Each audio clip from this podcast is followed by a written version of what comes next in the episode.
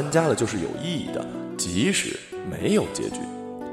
当你喜欢上一个人的那一刹，是永远不会消失的，这都将会变成你活下去的勇气，而且会变成你在黑暗中的一线曙光。我一直相信，你一定会喜欢上我的。选自《赤名丽香》。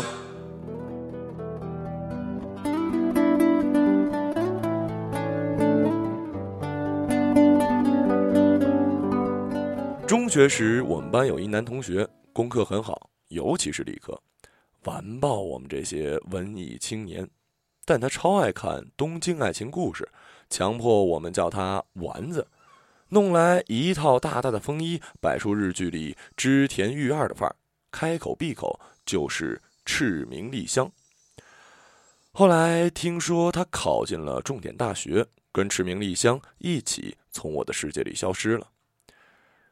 七夕前一天，同学会，他重新出现，已是一家上市游戏公司的部门经理，年薪五十万，持有价值千万的股票。他独自在角落里抽着雪茄，不理睬其他老同学的献媚和搭讪，看着窗外夜色中的黄浦江。女同学们说要早点回家了，最近流行变态杀人狂的传说，已经出了好几起案子，都是深夜独行的女子。遭到神秘男人尾随强暴，作案手段极其凶残。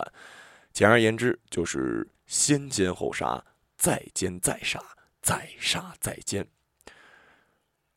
忽然，他缓缓吐出一团臭臭的烟雾，侧着脸对我说：“我遇见丽香了。”我看见他左手无名指上的婚戒，嗨，算了吧啊。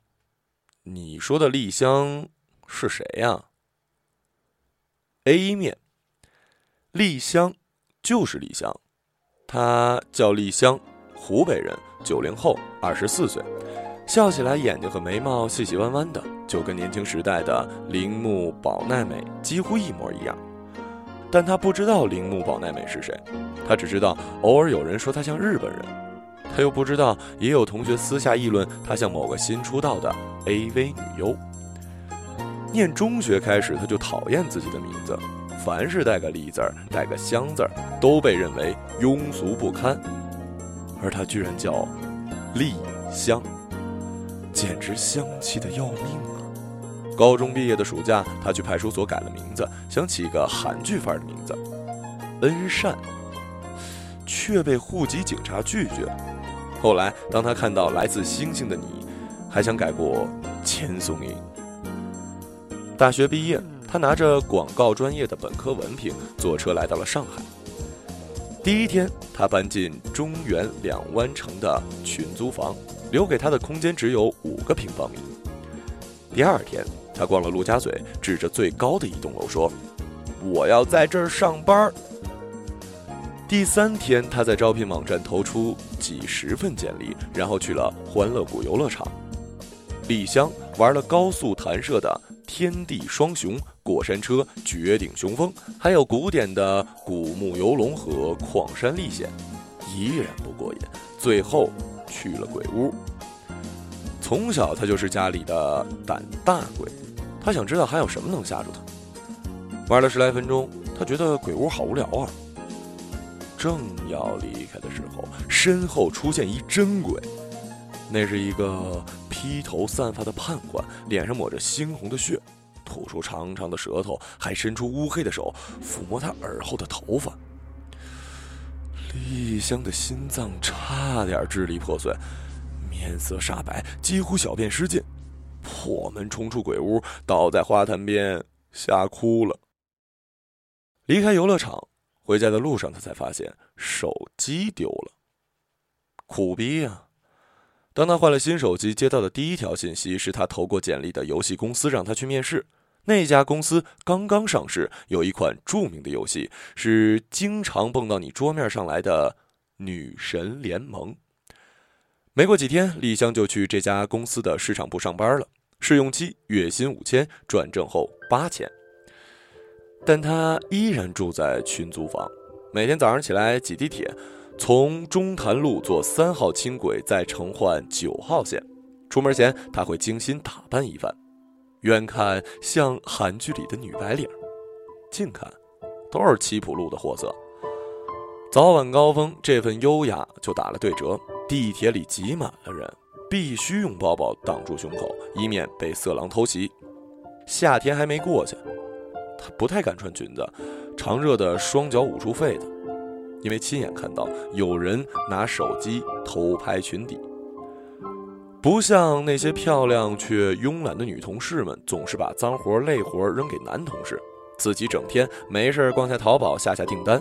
要么就是躲在角落里补补妆、发发微信，或者学文艺狗，捧着一本村上春树做装饰。丽香上班很卖命，经常主动留下来加班，为了写市场部的文案，在办公室熬到深夜。为什么不回家写啊？是他不想漫漫长夜又在又臭又挤的隔壁，还有做皮肉生意的女人的群租房里度过。但是最近流传本市出了一变态杀人狂，专捡深夜独行的年轻女子下手，先奸后杀，再奸再杀。他原本是不相信这号传说，早上出门发现路旁有一大群人围观，数辆警车闪灯，刚有一具女尸被发现，死者就是住在隔壁小区的夜总会小姐。凌晨三点，下班路上被杀。凶手是残忍，像是屠宰场的劳动模范。丽香惶恐不安的到了公司，发现所有人都在传这件事儿，女同事们都说不敢再加班，就连有 gay 倾向的男同事也相约要一号来护送回家。当他打开电脑的抽屉，却发现多了一部手机。奇怪了，这是他刚来上海时的手机，在欢乐谷的鬼屋丢的。他是怎么回来的？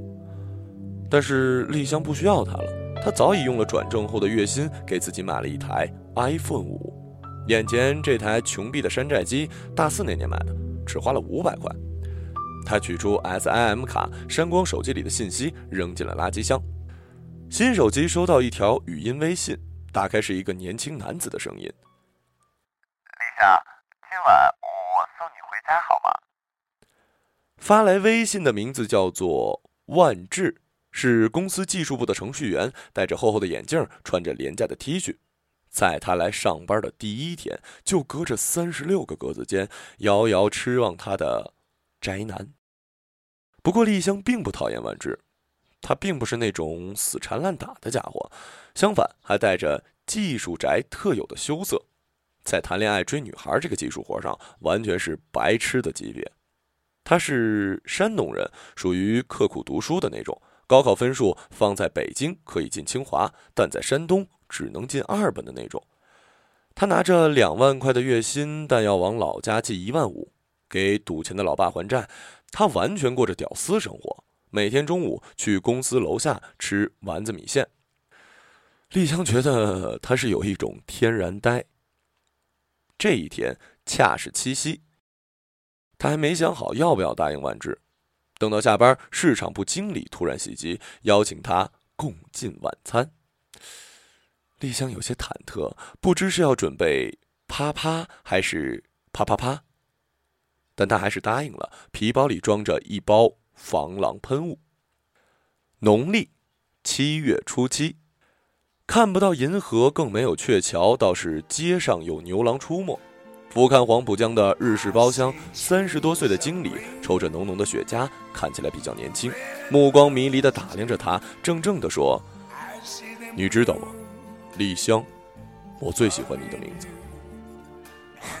才不呢，这名字老土死了。他实话实说：“你不知道赤名丽香吗？他是谁啊？”忽然，丽香邪恶的心想：难道经理喜欢 AV 女优？没人跟你说过东京爱情故事？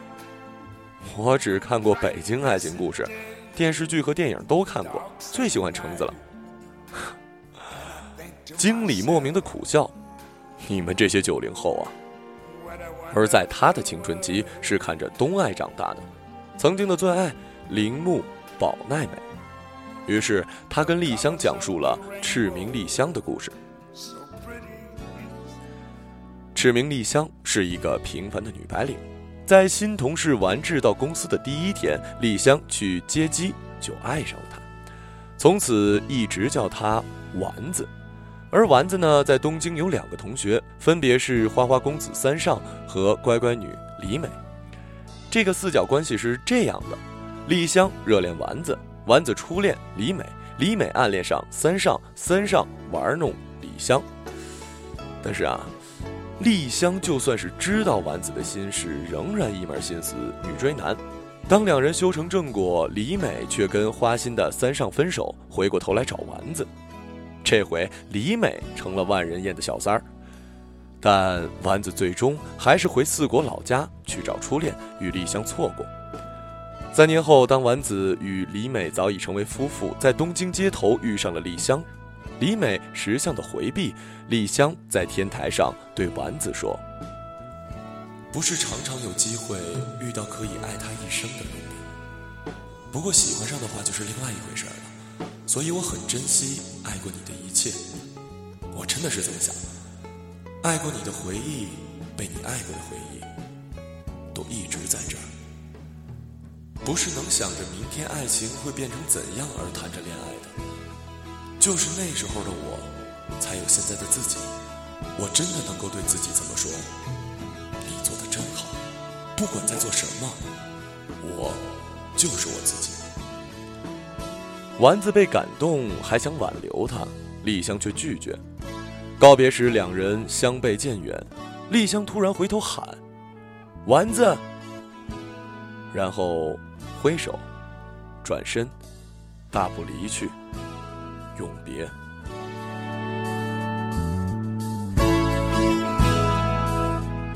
经理说到这儿，居然眼角渗出了泪滴。他说：“电视剧的最后，在主题曲《突如其来的爱情》陪伴下，丸子回到妻子身边，丽香则独自微笑着漫步在东京街头。忽然，眼前的丽香递给他了一块手帕，他下意识的要抓紧玉手。”丽香迅速的抽了回来，起身说：“谢谢经理，你请我吃晚饭，但是我要回家了。”经理不知所措的看着他走出餐厅，刚要追出去，却被服务生拦住结账。转过头，就再也找不到李湘了。七夕，上海的夜，他没有打出租车，而是钻进地铁，飞驰在深深的隧道，疲倦的倚靠着车门，回想着经理刚才的话，脑海中。完全是另一个理想。打开手机，看到万志发来的微信：“李湘，你在哪儿啊？晚上回家小心。”丸子，情不自禁，心底跳出这两个字。于是他回了微信：“你能来苏州河边的中潭路桥来接我吗？”末班地铁出来，他步行回家。深夜。沿着无人的苏州河畔，四周摇晃着夹竹桃林，河水扬起阵阵的腥味儿，背后有急促的脚步，还有呼吸，男人的声音。想起今天早上苏州河对岸那具悲惨的女尸，难道，嗯嗯，那个就就在？有没有搞错呀？七夕夜了，人家去开房，你却来奸杀。丽香猛地回头，惨白的路灯下，身后果然有一个男人，露出一张判官般的脸。他似乎见过这张脸啊！鬼屋。刹那间，他从包里掏出防狼喷雾，全部喷在了男人的眼睛。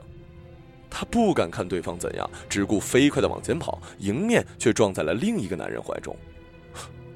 丸子，哦不不不！是万志。他面红耳赤的搂着丽香，问他怎么了。送我回家。丽香始终缩在他的怀里，安全的回到了群租房的小屋。七月初七的夜。第二天，万志和丽香一起坐地铁去上班的公司。路上收到手机报的消息，说昨晚深夜连环变态杀人狂落网，被巡逻的民警抓获。忽然，他明白了，那个杀人狂已经盯了他很久。判官。从欢乐谷的鬼屋开始，他扮演成判官，变态摸他头发，后来又把他遗失的手机还到他办公室的抽屉，那根本就是个警告。而他并未在意，直到昨晚，他终于要对自己下手。好险呐！要不是那只防狼喷雾，要不是及时出现的万智，恐怕现在丽香就躺在法医面前了。丽香把头靠在万智肩上，柔声地说。唉，丸子。B 面。杜比安在上海的第一份工作就是在欢乐谷的鬼屋扮鬼，在此之前他已经连续三个月没找到工作了。他是贵州人，在北方读的大学，一所民办学院的计算机专业。他梦想成为一个牛逼的程序员，至少也能开发出一两个 iOS 程序。但是那些网络公司的 HR 主管看到他的毕业证书，就摇摇头，让他滚蛋。扮鬼的第一天，杜比安换上判官的装束，戴上长长的假发，脸上抹着鲜血样的红色颜料，舌头里还贴着一根红带子，很像吊死鬼。他的任务是躲在客人背后，突然跳出来吓唬别人。如果对方是个壮汉或者大妈，没有被客人打断腿的危险，就可以。摸摸人家的头发或者耳朵，制造恐怖的效果。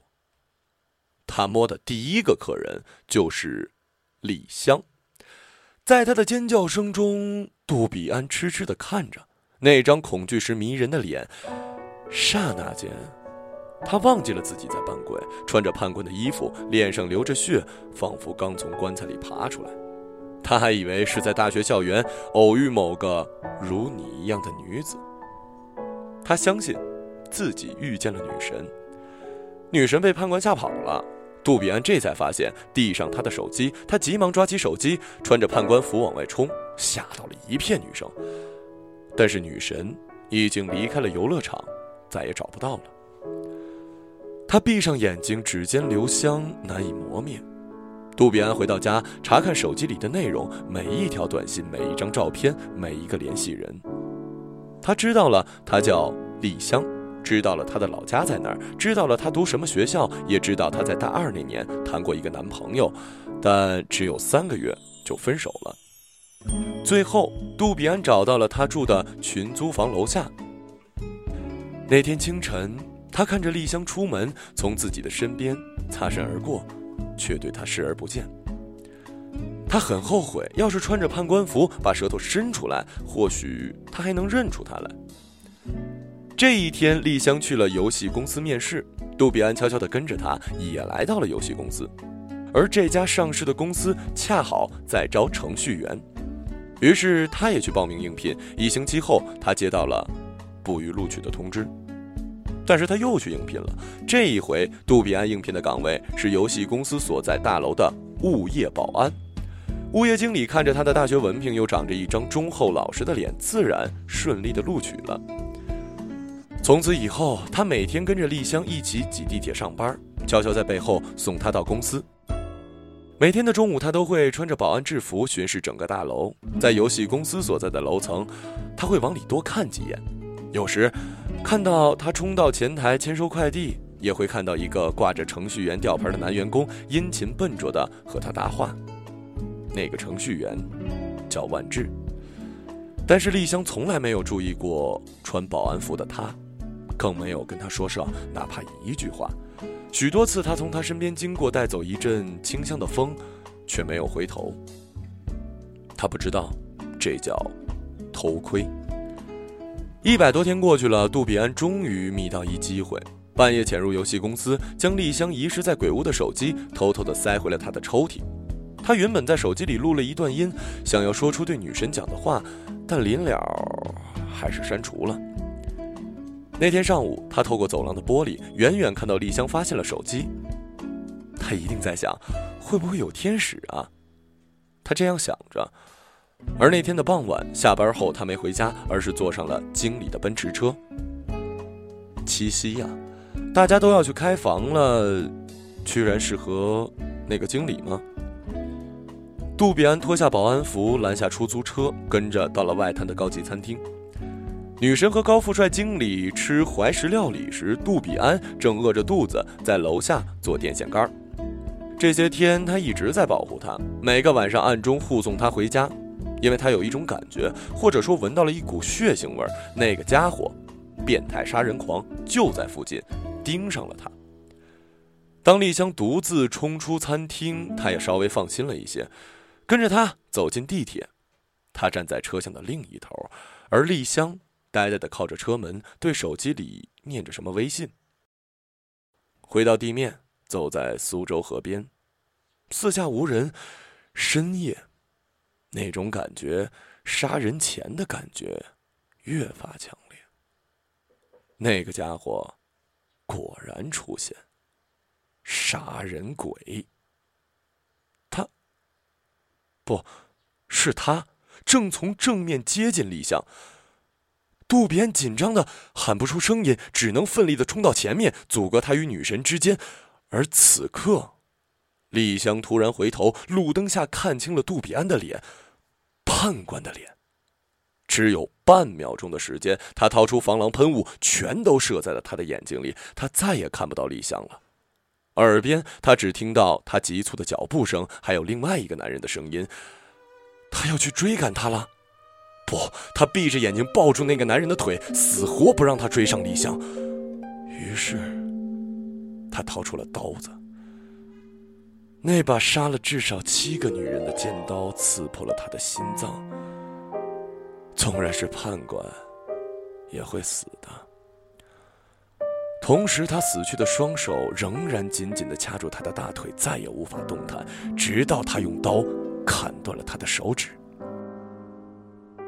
七夕夜，两个巡逻的警察路过，当场擒获变态杀人狂。这桩特大连环杀人案告破。案发现场有具被杀害的尸体，是一个外地来沪的年轻男子，眼中残留着防狼喷雾。有人一度怀疑他是凶手的同伙，但很快被否定了。法医在检验时，死者右手的食指和中指已经被凶手用刀砍断。在这个世界上，却无人知晓，那是他第一次触碰丽香头发的两根手指。他死去的那一晚，是他俩在鬼屋初次相遇的第一百二十天。办理这桩案件的是我的表兄叶宵警官，从他的调查笔记中，我大致拼出了这个故事。今晚，我打开音箱，听了一首突如其来的爱情。二零零四年，铃木保奈美。四十八岁，属马，本命年。如果爱情是条射线，除了开头第一个刹那，往后全都是痛苦和无意义。除此之外，对于爱情的赞美都是虚假。